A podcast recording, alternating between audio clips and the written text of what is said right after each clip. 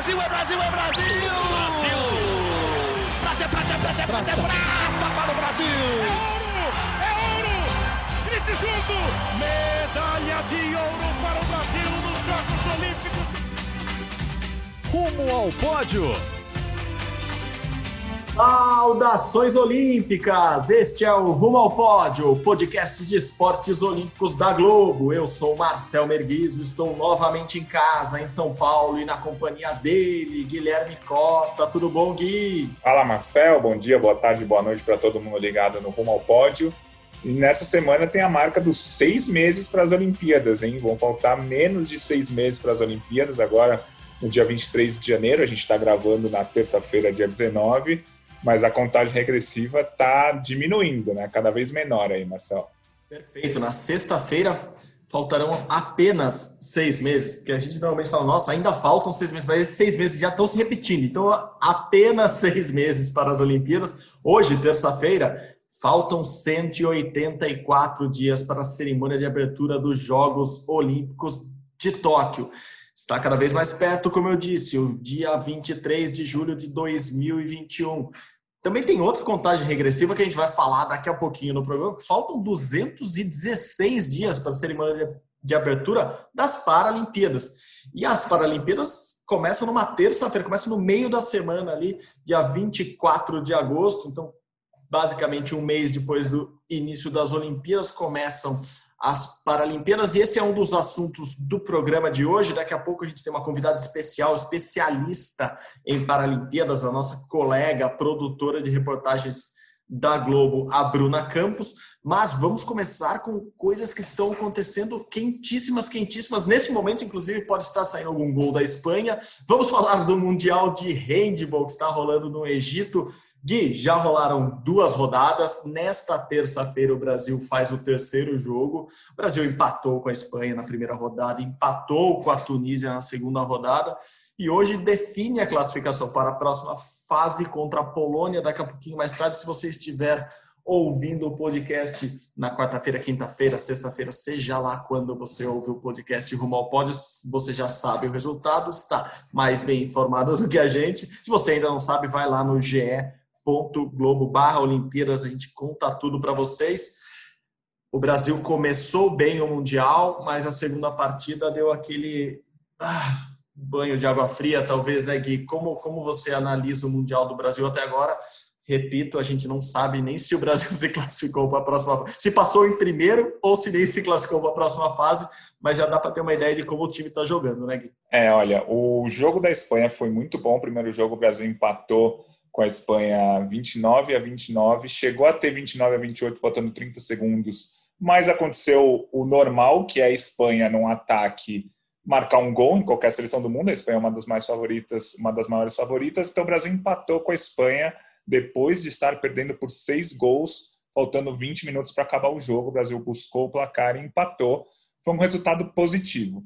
Depois, com a Tunísia, o empate em si, o jogo do Brasil, o Brasil jogou muito mal no primeiro tempo, saiu perdendo de quatro gols, jogando muito mal mesmo, assim, uhum. é, errando bolas bobas, é, a defesa não estava boa, o ataque não estava fazendo nada, enfim. O primeiro tempo foi muito ruim, o segundo tempo o Brasil melhorou e conseguiu empatar com a Tunísia.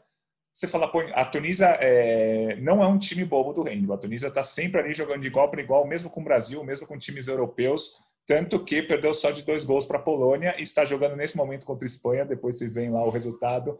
Mas eu te garanto que não vai ser uma goleada da Espanha. A Tunísia vai conseguir jogar de igual para igual. É, eu acho que não ficou tanto um gostinho amargo desse empate com a Tunísia por causa de dois motivos. O primeiro é que estava 32 a 30 para a Tunísia, faltando 40 segundos. O Brasil buscou um empate em 40 segundos, que é algo muito difícil de acontecer no handball. O Brasil marcou um gol, fez uma defesa forte, depois conseguiu empatar o jogo. Uhum num erro tático claro da Tunísia, que podia ter gastado mais tempo, podia ter feito de outra maneira o último ataque, mas azar deles, o Brasil empatou com a Tunísia. O segundo ponto positivo que o Brasil pode tirar do jogo da Tunísia é que se a Tunísia for eliminada, esse resultado que o Brasil teve contra a Tunísia não é levado para a segunda fase. Você é, são, são grupos de quatro times, os três primeiros classificam para a fase seguinte, só que você leva os pontos para a próxima fase. Só que o, o, resultado que você teve contra o time que foi eliminado do seu grupo não é levado para a segunda fase. Então, se a Tunísia ficar fora, que é o que provavelmente vai acontecer, o Brasil não leva esse empate com a Tunísia. Então é como se não tivesse tido esse jogo. A Espanha ganhou da Tunísia, o Brasil empatou com a Tunísia, a Espanha e o Brasil vão com a mesma pontuação para a próxima fase. Então acho que é importante é, relativizar isso. Primeiro jogo contra a Espanha muito bom, segundo jogo contra a Tunísia ruim, mas que pode ser contornado se o Brasil venceu a Polônia hoje. A gente está gravando antes do jogo, você provavelmente já está ouvindo depois do jogo. é engraçado que o Brasil saiu, saiu comemorando os dois empates, né? O empate contra, contra a Espanha, uma das maiores potências do, do handball mundial, é, tem que ser comemorado mesmo. Um resultado super positivo. O Brasil vinha perdendo da Espanha nos últimos todos os últimos jogos e a Espanha em mundiais é, há muito tempo, há muito tempo mesmo, há décadas não não iniciava o Mundial com um resultado tão ruim. Então, o Brasil sim tinha, tinha que comemorar aquele empate, apesar de o Brasil ter tido a chance de ganhar aquele jogo. Assim, no final do jogo, o Brasil ainda, ainda teve, teve algumas opções ali na mão que poderia ter dado a vitória. A Espanha, que é comandado, repito, falei semana passada, por Jordi Ribeira, um grandíssimo técnico, uma pessoa também muito gente boa, muito grande como ser humano. Ele que já foi técnico do Brasil por um tempo, ele que dizem ainda é, influencia diretamente no, no, jeito dessa seleção jogar, que os jogadores vêm, vêm, vêm da geração comandada por, por Jordi Ribeira, é, mas o segundo jogo, como você disse, o Brasil tem que lamentar porque é era um empate que não se esperava, mas no final aqueles 40 segundos foram, foram decisivos para para os brasileiros pelo menos saírem felizes de quadra. Uh, mas, infelizmente, o, o, noticiário do handball, ou a principal notícia desse Mundial de Handball, não são as grandes atuações, as grandes seleções. O Brasil mesmo já foi um, um dos prejudicados por, por, por, esse adversário que o mundo inteiro enfrenta e o Mundial de Handball enfrenta ainda mais, que é a Covid. O Brasil é, perdeu três jogadores antes do, do Mundial o Ferrugem goleiro, o Borges ponta e o Thiagos, que é o único que, que ainda tem chance de voltar para o Mundial. Os outros dois foram, foram substituídos. O Thiagos é, testou positivo para o novo coronavírus lá na concentração do Brasil em Rio Maior, em Portugal, e está na espera. A, a, qualquer instante pode ser que ele que saia o teste negativo dele e ele viaje para, para o Egito para jogar o restante da competição. É, o que eu soube nesse, nesse período da semana passada que a gente entrevistou o Thiago para hoje foi que ele fez um outro teste que, e o teste deu inconsistente, aquele teste que não dá o resultado exato, ou seja, ele nem sabia se ele continuava com o vírus no corpo, nem que estava liberado para viajar para o Egito, ele precisa apresentar um teste com menos de 72 horas negativado para viajar, então o Thiago teve que refazer o teste e nesse instante deve estar aguardando, se é que ele já não sabe desse resultado. Então, o Brasil pode ter o reforço do ex-capitão, agora ex-capitão Thiago, que é um dos principais defensores do mundo para essa segunda fase, caso o Brasil avance. Mas, como eu disse, Gui, a Covid é quem mais está eliminando seleções nesse Mundial até agora, né?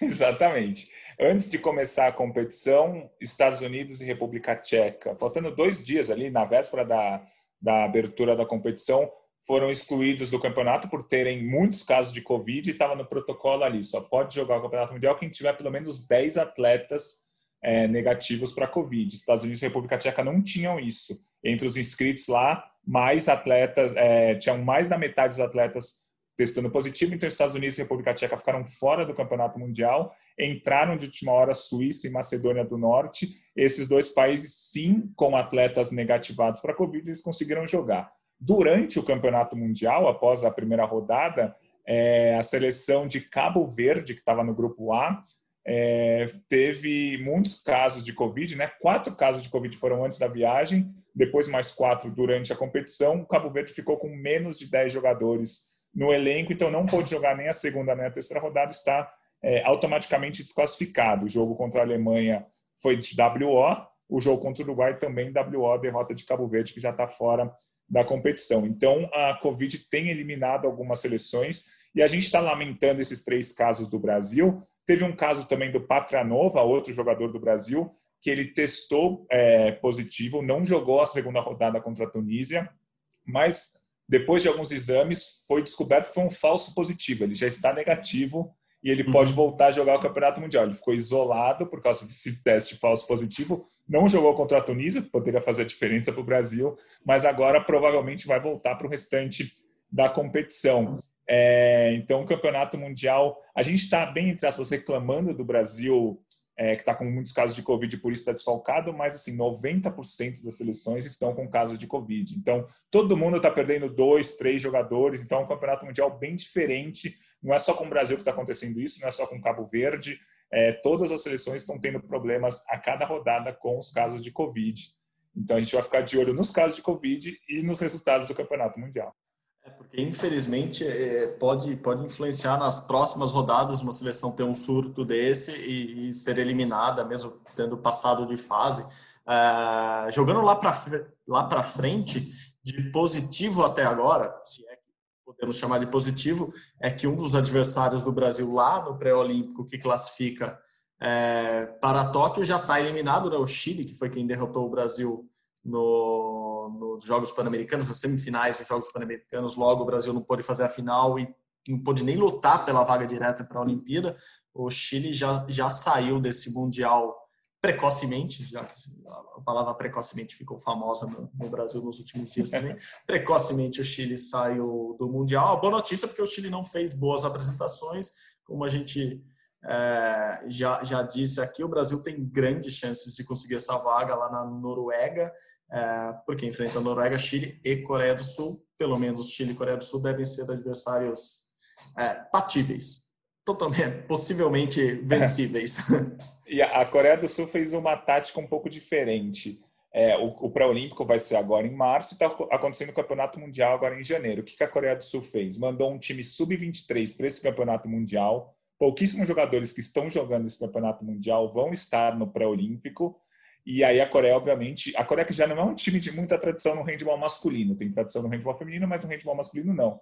A Coreia do Sul levou 51 a 29 da Eslovênia, é, perdeu de 32 a 24 para a Belarus e perdeu de 30 a 26 para a Rússia. Até conseguiu fazer jogos iguais ali com a Rússia, principalmente, mas acabou já eliminada da competição, só que está jogando com um time sub-23, na verdade um time sub-24 ali, mas muitos dos principais jogadores coreanos não estão nesse campeonato mundial, por isso a gente não consegue levar tanto a Coreia em consideração. O Chile, como você falou, aí sim dá para a gente levar em consideração. O Chile perdeu os três jogos, 35 a 29 para o Egito, 41 a 26 para a Suécia e 32 a 29 para a Macedônia do Norte. Então, a gente vê que os adversários do Brasil no pré-olímpico de março, Noruega, Chile e Coreia do Sul, a Noruega acho que está um patamar acima dos outros times, mas o Brasil, Chile e Coreia devem brigar pela segunda vaga e o Brasil está claramente superior ao Chile. É só tomar cuidado para não acontecer a mesma coisa que aconteceu nos Jogos Pan-Americanos. E a Coreia do Sul, por mais que tenha feito essa, essa tática diferente de não mandar o time principal para o Campeonato Mundial, acho que mesmo com o time principal no pré-olímpico, se o Brasil jogar o nota 5 assim do que sabe, ganha da Coreia. Então a gente vai ficar de olho nesse Campeonato Mundial e principalmente no pré-olímpico de março, que são quatro times: Noruega, Brasil e Chile e Coreia do Sul brigando por duas vagas para as Olimpíadas. Não, perfeito, perfeito. Você só falou da Coreia do Sul, a, a tradição no, no, feminino é muito forte. Mesmo a Coreia do Sul foi o primeiro, a primeira seleção, o primeiro país fora da, da Europa a conquistar um, um mundial de handball, seja no masculino, seja no, no feminino. A Coreia do Sul ganhou antes do Brasil ganhar. Então, são as duas seleções que têm títulos mundiais fora ali da Europa. É, Campeonato Mundial de Handball continua rolando. Falaremos sim nas próximas semanas, tanto dessa projeção que podemos já fazer do, do, do Brasil no pré-olímpico, porque é logo ali, né? O pré-olímpico em março, a gente está falando daqui a um mês e meio, já tem o pré-olímpico que define tudo no handball. Continuaremos acompanhando o handball aqui e chegando novas notícias a qualquer momento. Interrompemos o podcast num plantão aqui para, para dar informações para vocês. Bom, falamos do Mundial de Handball que está rolando. Isso aconteceu semana passada também, né, Gui? A gente, durante a gravação do podcast, estava rolando o Masters de Judô. É, a gente já tinha adiantado que o Brasil não estava bem, tinha ido mal nos dois primeiros dias e que nossa expectativa era que o Brasil fosse um pouquinho melhor ali com os pesados no terceiro e último dia. É, não foi, né? não foi. O Brasil fechou o Master sem nenhuma medalha. O pior, é, sem nenhum atleta nem disputando medalha, nenhum atleta entre os seis primeiros colocados. E isso é muito, muito, muito preocupante, porque a seleção brasileira estava praticamente completa lá. Claro, a gente tinha duas ausências muito fortes. A Rafaela Silva, que tá, foi pegar no DOP, a gente já falou aqui várias vezes, ela não vai disputar a Olimpíada, campeã olímpica, está fora da Olimpíada. E a Mayra Guiar, que é medalhista olímpica, né, tem dois bronzes, está machucada, né, se lesionou em setembro, deve voltar a competir em abril, também não participou. Então, acho que vale esse preâmbulo aqui para explicar que duas das principais estrelas do Brasil não estavam. Mas, tirando as duas, o Brasil estava completo, todo mundo do masculino, o restante inteiro do feminino participando do Masters, competição que valia 1.800 pontos no ranking mundial, ranking importante para a classificação olímpica, ranking importante para você ser cabeça de chave nas Olimpíadas, e o Brasil não conquistou nenhuma medalha. A gente comentou na semana passada dos resultados dos dois primeiros dias, que o Brasil tinha vencido uma luta em 10 terminou com 15 vitórias em 18 lutas. No final das contas, venceu apenas três lutas. E aí, claro, cada atleta tem a sua particularidade por que perdeu. Ah, perdeu porque vacilou em um momento, perdeu porque a chave era difícil, pegou um campeão mundial logo de cara. Ah, perdeu porque o árbitro deu o Shido na hora errada. Mas assim, você não pode sair num Masters desse tipo sem nenhuma medalha. O Brasil, que é uma das cinco maiores potências do judô, não pode sair sem medalha dessa competição. Então, o resultado é bem triste no geral. É, um destaque positivo, Daniel Karginin, que ganhou do vice-campeão europeu, depois perdeu para um coreano no Golden Score. Esse coreano seria o campeão desse Masters. Então, o Daniel Karginin lutou bem, mas, assim, pouquíssimos destaques positivos. A, a Maria Suelen Alterman, que talvez fosse a grande expectativa de medalha do Brasil, ela perdeu na primeira luta com poucos segundos por uma ela fez uma catada ilegal, né? Logo no começo ela já ela já foi já levou uma punição e já foi desclassificada por ter feito uma catada ilegal numa luta contra uma atleta de Camarões que é até campeã africana tal, mas a mas a Maria Suelen tem muito mais tradição que a camaronesa. Então era uma luta que a Maria Suelen provavelmente iria vencer se não tivesse acontecido isso. Se isso não acontecer, é, a gente torce para que isso não aconteça na Olimpíada, mas ah. cada atleta teve algum detalhe que fez com que o Brasil perdesse. Isso é, é muito triste. É, as minhas projeções para o judô há alguns anos eram de quatro medalhas, depois caíram para três medalhas. Hoje, se ganhar duas medalhas, estou super feliz na Olimpíada de Tóquio com duas medalhinhas. Uma da Mayra, se ela se recuperar Sim. bem, ela ganha uma medalha ouro, prata ou bronze e uma segunda medalha vindo ou dos pesos pesados masculinos, ou do peso pesado feminino, ou mesmo a equipe brasileira pode brigar por fora, o Daniel Carguininho pode surpreender, mas eu acho que vem duas medalhas, que aí eu acho que já ficaria feliz com tudo que está acontecendo com o judô nesse ciclo olímpico, que está bem complicado, bem diferente dos últimos, que o judô sempre foi um carro-chefe da delegação. Perfeito, Gui, perfeito. Bom, a gente sabe que, que, que é um, um esporte que sempre traz medalha para o Brasil, por isso essa essa ânsia que a gente tem de, de bons resultados, a gente a gente cobra quem a gente sabe que pode entregar, né? E eu acho que com o judô é muito isso. O judô criou uma tradição muito forte no Brasil desde os anos dos anos 90. Então, é o que a gente espera, é, é bons resultados, que, que as medalhas venham, mas nesse caso nenhuma coisa nem outra, né? Não, o bom desempenho não vem, né? Assim, Davi Moura foi quem conseguiu ganhar duas lutas, mas é, é muito é muito pouco para o tamanho do Brasil num esporte que o Brasil sempre sempre dominou de alguma maneira. Bom, passando do judô que foi já semana passada, projetando o futuro. Também tem pré-olímpico esse ano, pré-olímpico de basquete masculino, vai ser lá pertinho da Olimpíada, mas já tem convocação da seleção brasileira. Nessa semana, o técnico Alexander Petrovic definiu os 17 atletas que vão disputar mais duas partidas na American Cup, né? América, América. Eu não sei quem inventa esses nomes, mas não fica é, legal. É. Primeiro que eu, eu, nunca gosto de nome que é inglês na América. Assim, sério, tem um país, três países, quatro países que falam inglês e 180 que falam, falam espanhol e nós aqui que falamos português. Então podia ser em espanhol nome. Enfim, a Copa América de Basquete, o Petrovic convocou para a Copa América de Basquete. É, os jogos são agora, já também, 21 e 22 de fevereiro, lá na Colômbia, em Cali. Cali, que será sede dos Jogos Pan-Americanos Júniors, os primeiros Jogos Pan-Americanos Júniors, confirmados aparentemente para agosto, setembro ali deste ano ainda. Então, lá em Cali, na Colômbia, o Brasil pega o Panamá e o Paraguai. Eu vou abrir a escalação aqui também, a escalação, desculpa, a convocação desses 17 atletas, porque temos, temos novidades, né? Não, não foi uma convocação normal, até porque, por exemplo, não, não dá para tirar o Raulzinho em grande fase lá na NBA para vir jogar a Copa América. Mas é, não, temos assim, novidades. Pior, né? Não, é que assim, não é nem a Copa América, né? É eliminatória, Isso, eliminatória Copa América, da Copa América, exato. E o Brasil já está classificado. O Brasil, é, enfim, é um grupo de quatro times: Brasil, Uruguai, Panamá e Paraguai, no qual os três primeiros se classificam. Então, o Brasil já fez quatro jogos, começou lá no começo de 2020 esses jogos. O Brasil ganhou os quatro jogos, já está classificado, mas é, é o que você falou: é uma eliminatória da Copa América. É claro que o Raulzinho, que está fazendo um ótimo papel na NBA nessa temporada, não ia ser chamado para isso. Né? Então, o, o, técnico chamou alguns jogadores novos, outros muito experientes, é, fez uma mescla assim, mas acho que é, no, no final do dia ele vai dar uma chance para muitos atletas para ver quem é que vai disputar o pré-olímpico de junho. Né? Eu imagino que ele já tem uns sete, oito, nove nomes certos lá para esse pré-olímpico, e os outros três, quatro, cinco nomes vão sair dessa lista aqui que, que, ele, que ele soltou. Vou até citar os nomes que acho que é importante, né? É, os armadores, Jorginho, o Ruivo, o Caio Pacheco e o Rafa Luz.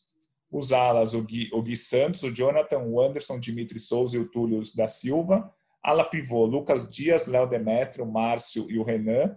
E os pivôs, Lucas Mariano, Vinícius Lúcio, é, Rafa Mineiro e o Gruber. O Gruber, por exemplo, tem 35 anos. É uma aposta um jogador muito mais experiente, mas é um cara que joga muito, muito, muito tempo, só que é um cara que não costuma ter muito muitas chances na seleção. Então, o técnico fez aí uma bela mescla. Os jogos não serão importantes assim para o Brasil, mas é, visando para o Olímpico, com certeza, ver quem que vão ser os três, quatro nomes que vão se juntar, muito provavelmente, aos prováveis convocados, né? Ao próprio Raulzinho, ao Leandrinho, ao Anderson Varejão, ao Caboclo, enfim, outros nomes que devem estar certos já no pré-olímpico e que não são convocados para essa é, eliminatória da Copa América. É, na primeira rodada, já na rodada anterior, ele testou o Caio Pacheco, que joga na Argentina. A rodada foi na Argentina e o Caio foi muito bem, por exemplo.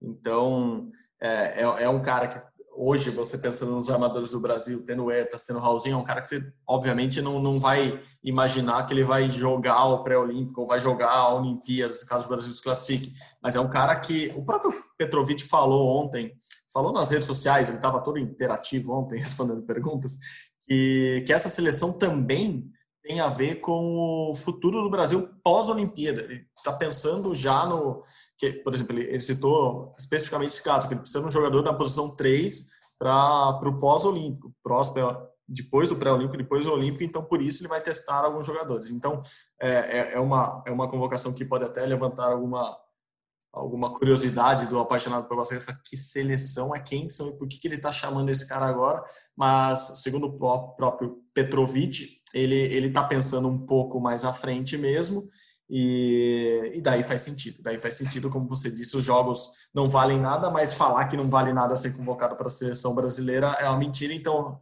acredito que todos eles ficaram bem felizes. E daí é aquela hora que você vai lá e prova que você tem que continuar no grupo, né? Você vai sim, lá, sim. tem treino. Sim, o técnico pode acompanhar você durante o ano inteiro, mas nunca ele vai acompanhar tão de perto quanto nos treinos da seleção brasileira, nos jogos. Então, é, que seja uma, uma boa uma boa participação para quem está precisando conquistar o espaço na seleção ainda. Bom, mudando de basquete da bola laranja para a bola amarelinha, vamos lá para a Austrália, mudar bastante de continente. É... vai começar o Aberto da Austrália, o Aberto da Austrália que todo ano é no começo de janeiro, ali o primeiro grande slam do ano, uma das primeiras competições do ano normalmente lá em Melbourne. É... esse ano com protocolos totalmente diferentes e digamos, com algumas polêmicas, uma delas envolvendo, claro, Novak Djokovic ou Novak. Será que Djokovic vai tomar vacina? Eu tô, tô querendo... Ele não vai divulgar, né? Não pode ser. Ele vai tomar. Não, é, é, não ele tem que tomar e ele tem que até ser exemplo, né? Porque claro, tem muitos claro. seguidores dele que, assim como ele, não acreditam muito na vacina. Acho que se ele tomar, vai dar uma vai dar uma acelerada. E o Aberto da Austrália está fazendo um protocolo totalmente diferente de qualquer protocolo que a gente viu até agora. Como a Austrália está fechada desde março, tem até, inclusive tem é, residentes australianos que estavam fora do país que não estão conseguindo voltar porque eles estão fechados, não deixando ninguém entrar por conta da pandemia. Ali dentro da Austrália, a pandemia está totalmente controlada. Se não me engano, não tem uma morte desde novembro, ou há algo muito parecido com isso. Mas eles conseguem controlar tão bem que ninguém pode entrar na Austrália. Aí o Aberto da Austrália, que vai começar agora em fevereiro, acho que dia 8 de fevereiro é a data de estreia, falou assim: ó, podemos ter um Aberto da Austrália, desde que todos os tenistas façam uma quarentena de 14 dias é, dentro da Austrália antes da competição começar. Então, nessa semana foram 18 voos fretados, saindo de vários pontos do mundo para chegar na Austrália para os tenistas de simples, de duplas, os técnicos é, entrarem no país. Só que a gente está tendo, claro, a gente está no meio de uma pandemia. Alguns desses voos tinham pessoas infectadas. Então a organização mandou, o voo tinha mais de 70 pessoas se tem um infectado, e na verdade um dos infectados até era a comissária de bordo, se essa estava infectada, as outras 69 pessoas tinham que chegar na Austrália e não sair do hotel. Então tem tenistas que tão, tem que ficar no hotel 14 dias sem nem poder treinar. Se você pegou, se um tenista pegou um voo no qual ninguém estava infectado, o tenista tem que ficar 14 dias seguidos no hotel, mas ele tem direito a 3 horas por dia. Acho que na verdade são 5 horas, 5 horas por dia de treinos nas quadras. Você vai da quadra para o hotel, do hotel para a quadra. Então tem tenista que não se infectou, mas estava no mesmo voo de pessoas infectadas e não está podendo nem sair do hotel. E tem tenistas que não estavam em voos com pessoas infectadas, estão no hotel, mas conseguem sair 3, 5 horas por dia para treinar. Então, é esse o drama que está vivendo o aberto da Austrália, mas desde já eu digo que a Austrália está certíssima em barrar o máximo possível qualquer entrada de estrangeiro, porque eles conseguiram controlar a pandemia internamente. Os Sim. caras não têm uma morte por pandemia desde novembro. Então, é, por isso, todo o cuidado para que a gente tenha esse aberto da Austrália a partir do 8 de fevereiro e que esse aberto da Austrália não prejudique todo esse combate à pandemia que eles estão fazendo.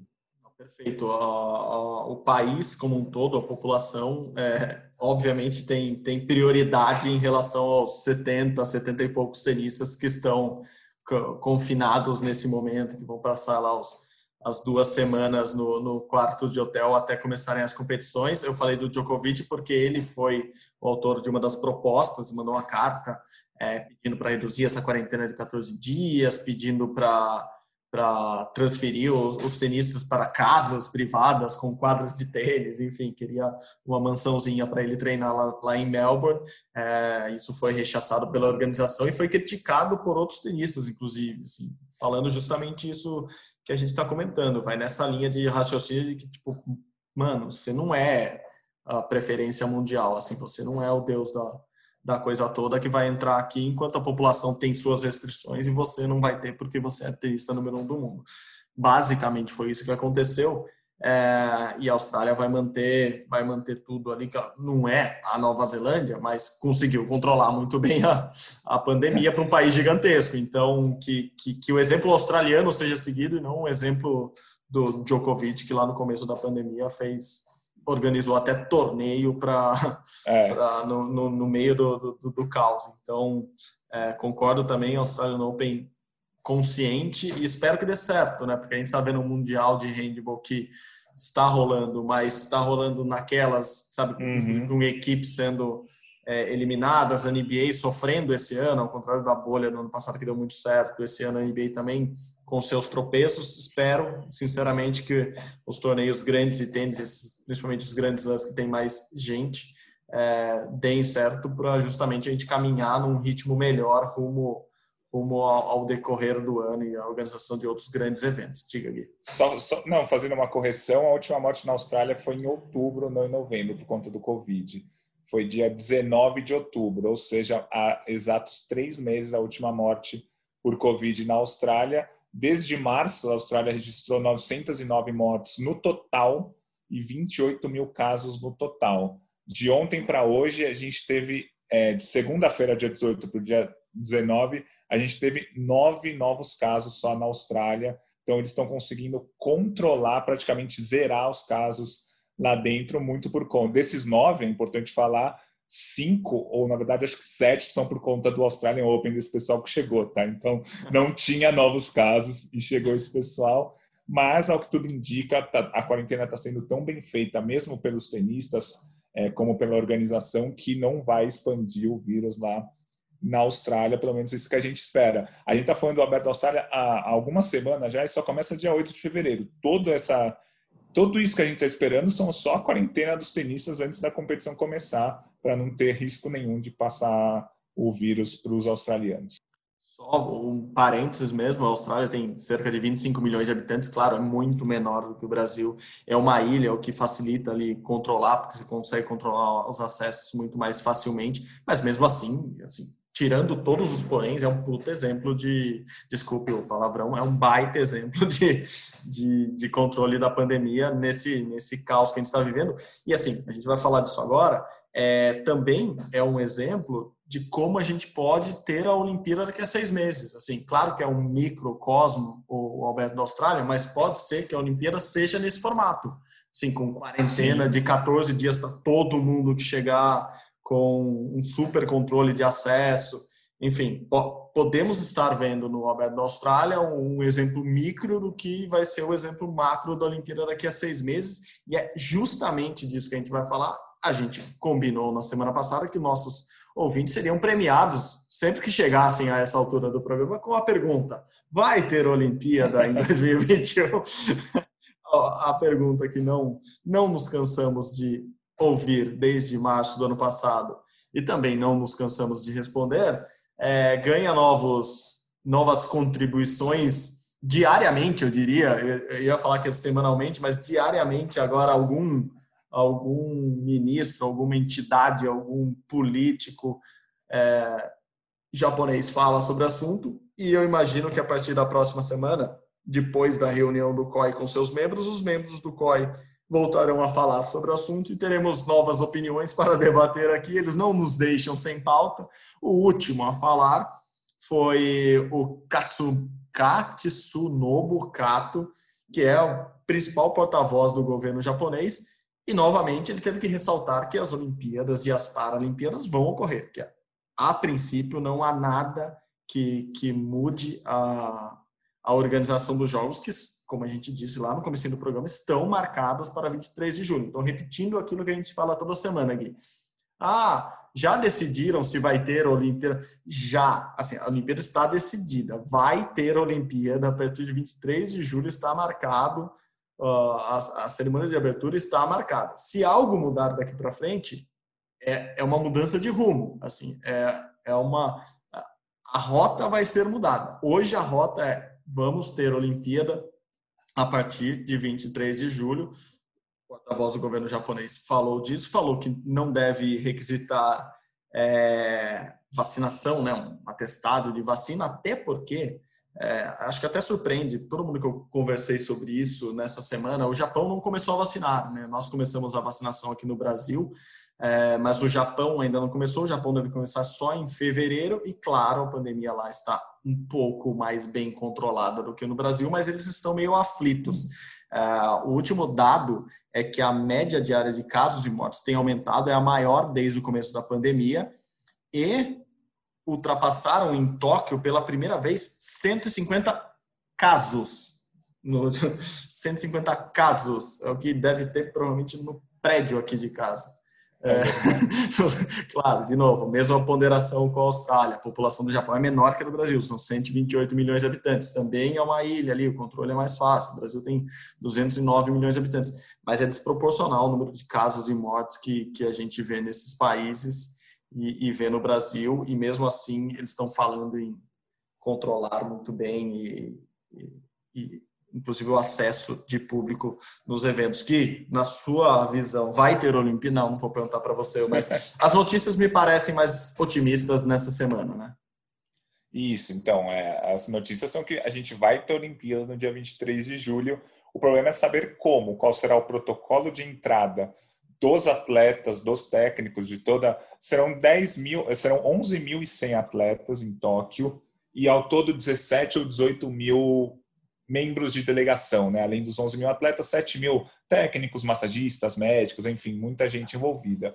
Como que eles vão chegar ao Japão? Será que eles vão ter que fazer quarentena? Será que eles fazem uma quarentena em outro lugar para chegar no Japão? Isso tudo é uma dúvida muito grande, mas que vai ter Olimpíada, não tem como né, não ter A gente está tendo tudo atualmente. A gente está tendo NBA, UFC, tivemos uma temporada inteira de Fórmula 1 já, todos os campeonatos nacionais, tudo voltou com certos protocolos, com muitos erros, talvez muito mais erros do que acertos, mas tudo voltou. Por que, que a Olimpíada não iria voltar? Né? A Olimpíada que é o que mais tem dinheiro envolvido, é o que mais tem países envolvidos, e claro, tem aquilo que o Comitê Olímpico Internacional quer e sempre quis, né, desde o ano passado, que é que a Olimpíada seja um ponto da virada. Né? Acho que a vacina foi um ponto da virada importante, a gente está vendo as pessoas se vacinando, mas o COI quer que a Olimpíada seja o ponto da virada. Todo mundo pela TV veja, nossa, 200 países no mesmo lugar, dá para a gente se reunir de novo. Então, é, acho muito, muito, muito, muito difícil mudar essa trajetória aí e não ter a Olimpíada. Resta saber como será a Olimpíada. A Olimpíada vai acontecer. Perfeito, Gui, perfeito. E para não responder sozinhos a, a, a, pergunta sobre vão ocorrer os Jogos Olímpicos de 2020 em 2021, sobre Paralimpíadas, a gente vai ter a nossa convidada a partir de agora, a Bruna Campos, que é especialista em Paralimpíadas aqui na TV Globo. É, a gente convidou ela para falar de uma notícia que não foi muito agradável para os atletas paralímpicos brasileiros.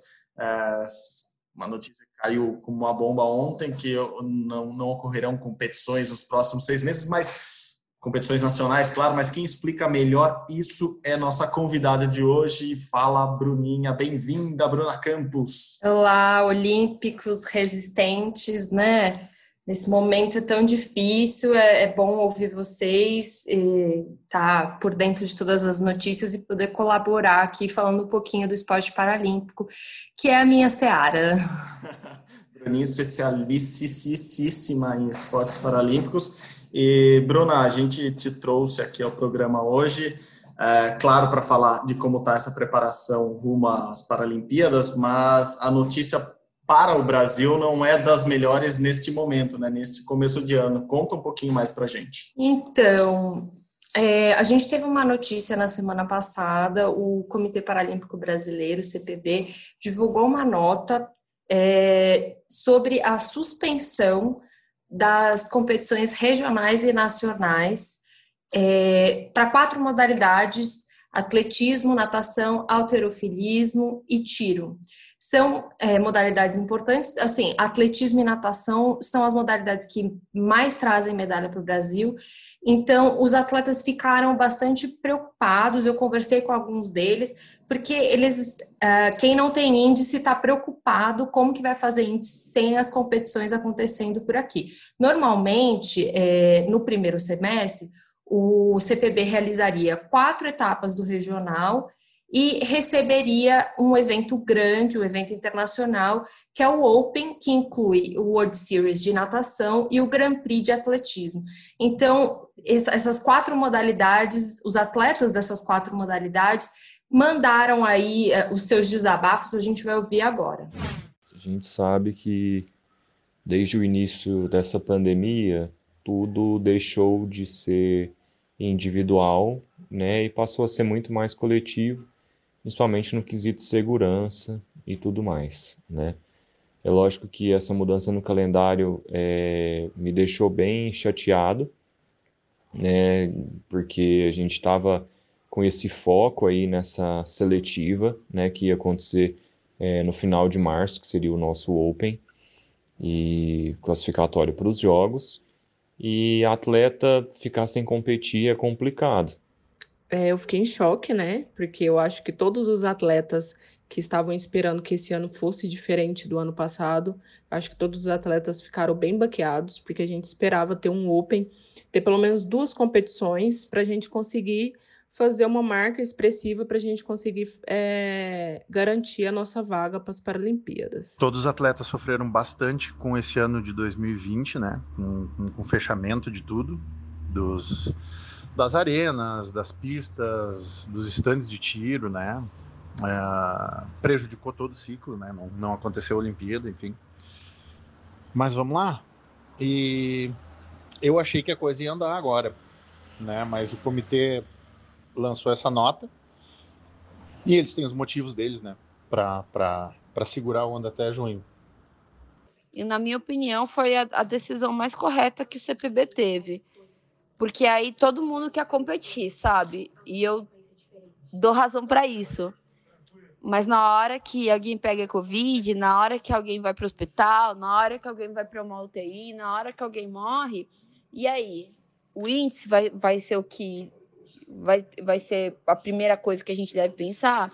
A competição? Não, é na saúde e na vida das pessoas. Bom, a gente ouviu o Geraldo von Rosenthal, do Tiro.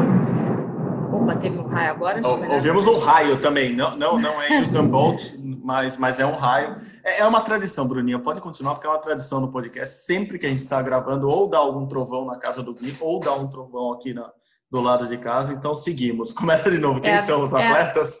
É... Vamos lá, a gente ouviu Geraldo Vorrocental, do tiro, o Ruiter Silva, da natação, a Raíssa Machado, do atletismo, e a Verônica Hipólito, é, assim, existe uma tristeza, assim, um, um, né, um desapontamento com não poder competir, não conseguir ir atrás desse índice agora imediatamente, mas eu percebi conversando com muitos atletas, com o Daniel Dias, que há um entendimento de que o bem coletivo acaba é, sendo mais importante nesse momento, a saúde de todos. É, Para entender o que vai acontecer, eu conversei com Alberto Martins, diretor técnico do comitê. Vamos ver o que, que ele falou. Tendo em vista o cenário atual e, principalmente, os regionais de natação, atletismo e alterofilismo, o número de participantes é extremamente grande, são mais de mil pessoas participando. Aqui em São Paulo, por exemplo, só o Regional São Paulo são mais de mil participantes.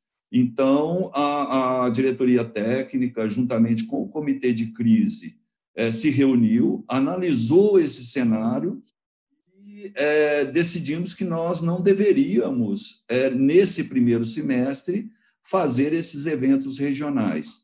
Logicamente, está aí também um evento internacional, que é o, o World Series e o Grand Prix, né? o World Series de natação e o Grand Prix de, de atletismo, né, que deveria ser em março, né, já no, no final do ano, a gente sinalizou para o, o, o IPC que, diante do andamento das condições e do cenário da pandemia no nosso país, nós não teríamos é, condições para realizar um evento dessa magnitude, também entendendo que esse Open vamos chamar de Open, apesar de ser o World Series e o, e o, o Grand Prix, é, era um evento, ou é um evento, né, é importante para, não só para o Brasil, mas para muitos países, e para, para principalmente para a nossa região aqui,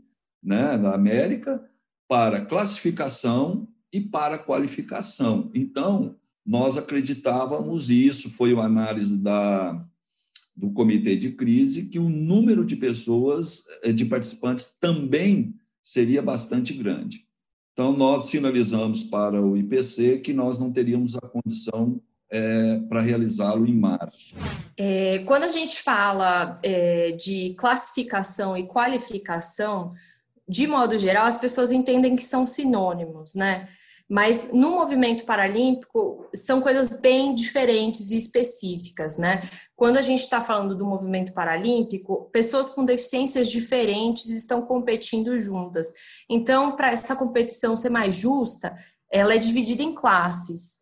É, e o que acontece assim, antes de ir para uma Paralimpíada, os atletas precisam estar divididos, cada um no seu quadradinho, na sua raia, então, é, tem atletas que ainda não passaram por esse processo de maneira completa. Eles estão em revisão, eles precisam ser confirmados. Então, essa é uma grande preocupação é, do Comitê Paralímpico Brasileiro, porque nós temos atletas novos que ainda não são é, muito conhecidos, que os classificadores, importante falar, que são pessoas é, fisioterapeutas, é, médicos especializados, ortopedistas, é, essas pessoas elas trabalham de maneira voluntária para o Comitê Paralímpico Internacional.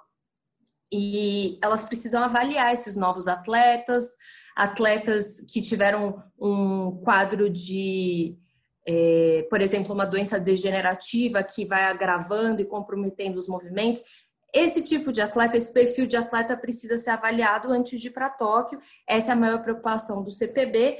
E, e eles tiveram uma reunião com o presidente Andrew Parsons, presidente do IPC, para saber o que vai acontecer.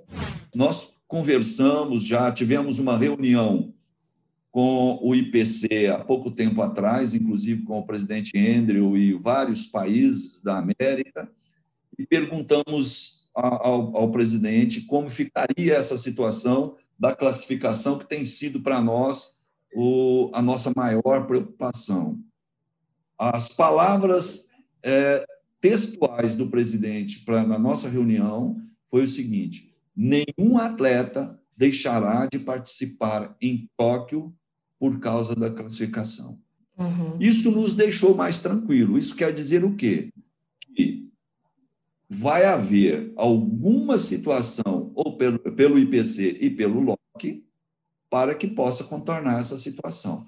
Uhum. Nós, a, a, nossa atitude, é, é, se não formos realizar os, o World Series e o Grand Prix tá, no Brasil, se chegarmos à conclusão que não existe condições para que a gente possa realizá-lo, né, nós vamos é, tentar encaminhar aqueles atletas com necessidade de classificação é, ou de qualificação para outros, outros eventos que são é, qualificatórios.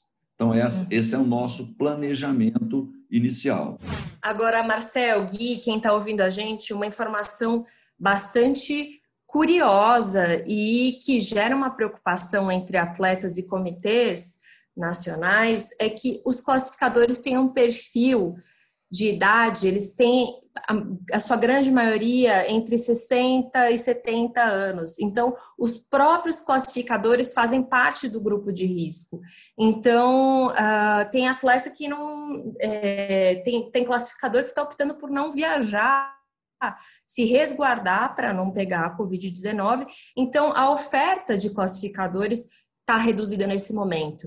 É, inclusive, a duração, né, o tempo é, das sessões de classificação está maior, porque as pessoas que estão é, habilitadas a fazer essa, esse tipo de avaliação têm que fazer, é, vestir toda a indumentária, avaliar o atleta, os exames clínicos, os exames é, que são entregues, avaliar o atleta dentro da piscina, tudo isso cumprindo os protocolos. Então, o, o Alberto comentou comigo que uma classificação que costumava durar 40 minutos, hoje está durando uma hora e meia, duas horas. Então, o número de atletas classificados está é, tá diminuindo, né? Está tá menor do que o habitual.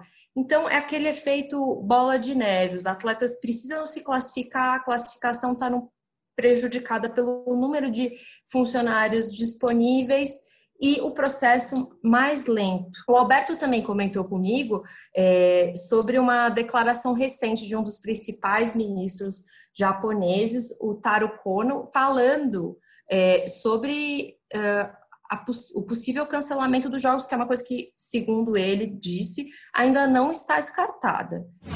Ficamos muito assustados quando vimos aquela uma entrevista de um ministro do Japão dizendo da possibilidade de não ter a Olimpíada, né? Então isso também deixa a gente assustado, né? Mas eu acredito que que a gente vai ter, sim, de uma forma talvez até mais restrita, mas acredito que vamos ter.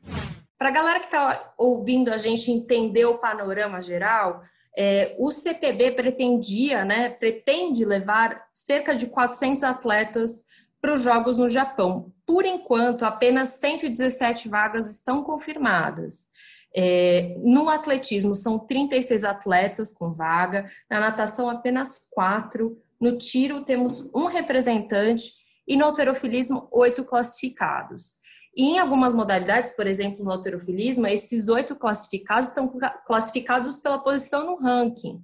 E a gente tem algumas competições internacionais que vão acontecer. Então, o CPB está monitorando o cenário mundial para ver onde vale a pena levar esses atletas para competir sem correr risco de saúde, porque esse ranking pode mudar, as coisas não estão garantidas, né? Vai que alguém tem uma performance incrível Sim. no campeonato que vai ter agora na Colômbia. Então, eles estão avaliando que tem algumas competições que não dá para ficar de fora, mas que aqui no Brasil, por enquanto, no primeiro semestre, a opção, a escolha é vamos evitar é, ter competições dentro do nosso CT, porque os eventos costumavam é, é, atrair mais de mil pessoas, o que é, dentro do, de, dos Paralímpicos é ainda mais delicado. É, uma coisa que eu não comentei, né? Existe um consenso da área médica que todo o deficiente faz parte do grupo de risco. Alguns têm uma, uma gravidade maior, pessoas que têm lesão medular, por exemplo, que é o caso de alguns cadeirantes. É, mas, em geral, por exemplo, o deficiente visual, a pessoa com deficiência visual, ela depende de alguém, ela encosta em corrimão, ela encosta em parede, ela usa uma bengala, ela tem um cão-guia. Então, esses contatos são muito maiores, o que potencializa a chance de, de contágio pelo, pelo novo coronavírus. É, espero que eu tenha esclarecido as coisas e eu quero ver as perguntas de vocês não, agora, porque eu esclare... que nem uma metralhadora. Não, esclareceu e acho que esclareceu até a nossa preocupação, né, Gui, lá no começo, quando a gente falou que, que era uma notícia ruim para o Brasil, porque a, situa a situação é muito delicada, né? A gente está gravando podcast hoje, é, basicamente há sete meses dos Jogos Paralímpicos e você falar que você vai ficar seis meses sem competições, sendo que a delegação do Brasil, como a Bruna falou, pode ter até 400 atletas, é uma delegação bem maior que a Olímpica, por exemplo, que deve levar entre 250 e 300 atletas para Tóquio. Ou seja, hoje tem um quarto, um pouco mais de um quarto só do time inteiro paralímpico brasileiro classificado. Então é, é um período muito longo para ficar sem competição e, na verdade, não sem competição, porque, claro, eles estão cuidando da saúde dos atletas, mas pensando que, que vão acontecer os Jogos Paralímpicos em Tóquio, é quase que rebaixar um pouco o patamar do Brasil, é arriscar essa preparação do time como um todo. Né? O Brasil, o Gui fala muito disso aqui, o Brasil é uma potência paralímpica. É, ao contrário dos Olímpicos, que o Brasil está no segundo escalão, lutando ali para entrar entre as potências na Paralimpíada, o Brasil é uma potência. Então, o quanto isso pode afetar esses atletas, sim, para, para os Jogos, que aparentemente, apesar de hoje em dia ainda em janeiro de 2021 a gente ouvir que pode ter jogos, pode não ter, assim, converge, as opiniões convergem para os jogos serem realizados. É, eu sei que os Jogos Paralímpicos são mais difíceis de realizar que os Olímpicos nessa, nessa pandemia, mas há um receio, Bruna, de o Brasil descer esse patamar, descer um degrau por causa dessa preparação que não vai ser a ideal, com certeza? É, uh, o Brasil já tinha uma meta, digamos, conservadora né, de ficar no top 10. O Brasil, é, com certeza, dentro desse top 10, pegaria ali uma, uma posição muito boa. Já era uma, uma, uma expectativa ali com uma margem. É, só que assim, é, a questão do, do, movimento paralímpico, a estrutura que nós temos aqui, por exemplo, na América do Sul, o Brasil está muito à frente é, dos vizinhos, entendeu? Então, a, talvez o resultado final fique parecido com o esperado, mas assim, acho que não vai ter recorde.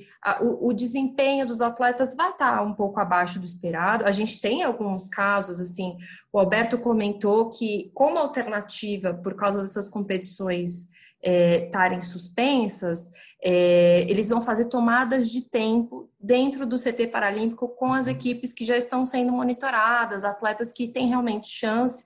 Então, por exemplo, a gente teve a Maria Carolina da natação, é, que tem baixa visão, que bateu um recorde é, pessoal dela, né? ela já é recordista mundial, bateu o próprio recorde dela é, na tomada de tempo do final do ano passado. Então, assim, lógico, uma ou outra pessoa pode conseguir esse, esse resultado expressivo, mas é, vai ser um nível abaixo, né? Não, não tem como, é, é, é muito manter, difícil. É, é, é, a gente, oh, em, em, algumas conversas com o Jorge Bichara mesmo, do COB, que é o diretor de esportes do COB, é, ele, ele fala isso, que é difícil avaliar hoje sem muitas competições, porque competir é muito diferente de treinar. Né? Por mais que você consiga manter o treinamento dos atletas em alto, em alto nível, atletas de alto rendimento, eles necessitam da competição até para se comparar, para se medir, para ver como os outros estão evoluindo. Mas concordo, no, no, nessa área paralímpica, ainda mais com os vizinhos sendo mais fracos, a gente não tem o parâmetro aqui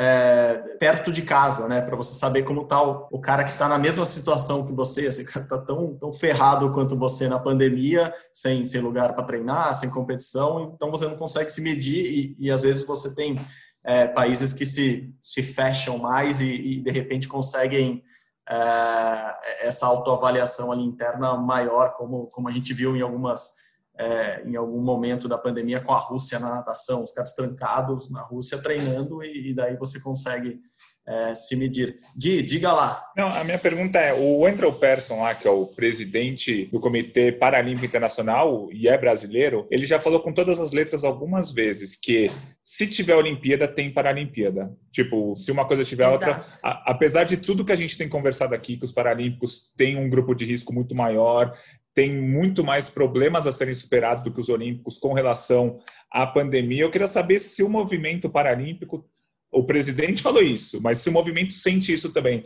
Porque a Olimpíada, pelo que a gente tem conversado, pelo que a gente tem visto, é, a, as Olimpíadas vão acontecer. É, não sabemos como com relação ao público, não sabemos os protocolos, se vai ter que fazer quarentena os atletas, se, vai, se vão ser membros das, das delegações cortados, mas as Olimpíadas vão acontecer. O pessoal do Paralímpico tem essa certeza também que a gente vai, ou essa quase certeza, que a gente vai ter a Paralimpíada? Se, se tivermos a Olimpíada, tem a Paralimpíada também?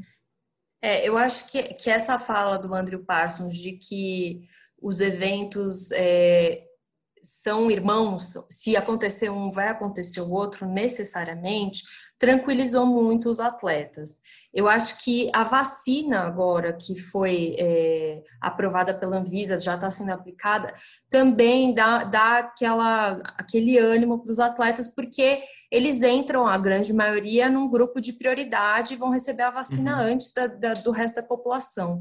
Então, acho assim, eles tiveram é, esse balde de água fria por conta da suspensão do calendário em quatro das modalidades, mas é, tiveram esse, esse alívio, essa alegria de saber que a vacina vai ser dada, está sendo feita e, e eles são do grupo de prioridade, eles são do grupo prioritário. Então, acho que isso dá um, um gás para continuar treinando, continuar indo atrás do índice quem não tem o índice. Boa, boa, Bruninha. Bom, a gente começou falando que era uma notícia ruim, mas pelo menos a gente está terminando com, com boas notícias ou um encaminhamento de melhor notícia, né? A gente falou de é, tudo parado por seis meses, parece que é o caos da humanidade, mas pelo menos é, o que a gente sente na, na, na, fala da Bruninha, e o Andrew já falou isso mesmo, bem lembrado, Gui. Até porque o Andrew é, é um dos dois brasileiros que é membro do, do do Comitê Olímpico Internacional, um cara, inclusive, que tem direito a voto, lá, se tiver que parar ou não, é, adiar, cancelar, é um dos dois brasileiros que votam, o outro é o Bernard Hajman. É, então, vamos ficar mais tranquilos, Bruninha. Aparentemente, hoje, dia 19 de janeiro, iremos ter Paralimpíadas e os brasileiros eu imagino, todo mundo fala sempre da criatividade do brasileiro, que consegue se adaptar, consegue treinar no mundo paralímpico mais ainda, mas no Brasil a gente é organizado na, no, no, mundo paralímpico, então é, esperamos sinceramente que eles, que eles consigam treinar, competir da maneira que for nos próximos meses para manter o Brasil ali no topo. Bruna, obrigado de novo, viu, pela, pela colaboração. E encerre com essa mensagem positiva, por favor. Chegou vacina, a gente precisa de mensagens positivas. Sim, chegou a vacina. É, eu acho que todo mundo né, ficou emocionado, ficou esperançoso, e eu acho que para esses atletas ainda mais. É, a gente, essa coisa da gente ter um CT de referência aqui em São Paulo, o CT Paralímpico Brasileiro facilita muito as coisas para ter um controle melhor da situação. Eles estão funcionando com uma autorização do governo do estado, é, com, com as modalidades atletismo, natação e tênis de mesa. é, o CPB deve divulgar, já vou até falar aqui, em fevereiro serão nove modalidades, o residencial vai ser reaberto, então as coisas estão voltando aos poucos, com todo o cuidado que é necessário, por conta né, da, das, das peculiaridades que a pessoa com deficiência tem dentro desse contexto é, da pandemia, mas a esperança vai vencer o Covid. Boa, Bruninha. Obrigado de novo, viu? Valeu pela participação de hoje. Beijão, até breve. Espero te encontrar em breve pessoalmente. Bom, perfeito, Gui. De novo, muito obrigado por essa, por, por mais este episódio do Rumo ao Pódio, Rumo ao Pódio 79, quase 80 episódios do Rumo ao Pódio. Muito obrigado de novo. Valeu, se cuida aí na sua casa, eu me cuido aqui na minha. Até semana que vem. Valeu, Marcel. Sempre um prazer fazer o podcast Rumo ao Pódio ao seu lado. Um abraço para todo mundo. Valeu, Gui, valeu, obrigado mesmo. Rumo ao Pódio, como vocês sabem, é uma produção minha e do Guilherme Costa. A edição é do Leonardo Bianchi e do Bruno Palamin. A coordenação é de Rafael Barros e a gerência de André Amaral. Você encontra o nosso podcast lá na página do GE. Pode digitar diretamente lá, ge.globo barra Rumo ao Pódio e você já nos encontra, encontra os outros episódios, os outros 78 episódios também estão lá. Ou vai lá no seu agregador de podcast preferido, como Spotify, Google, Apple Podcasts, e nos ache. Bom, a novidade que você já ouviu semana passada é que agora você também encontra o Rumo ao Pódio e todos os outros podcasts do GE lá no Globoplay. Isso mesmo. Vai lá no Globoplay, no Globoplay digita lá, vai lá nos tocadores, onde você pode encontrar tanto o Pódio quanto os outros podcasts aqui da casa. É só baixar, acessar e você vai curtir muito. Galera, muito obrigado por mais esta semana. Saudações olímpicas. Tchau, tchau.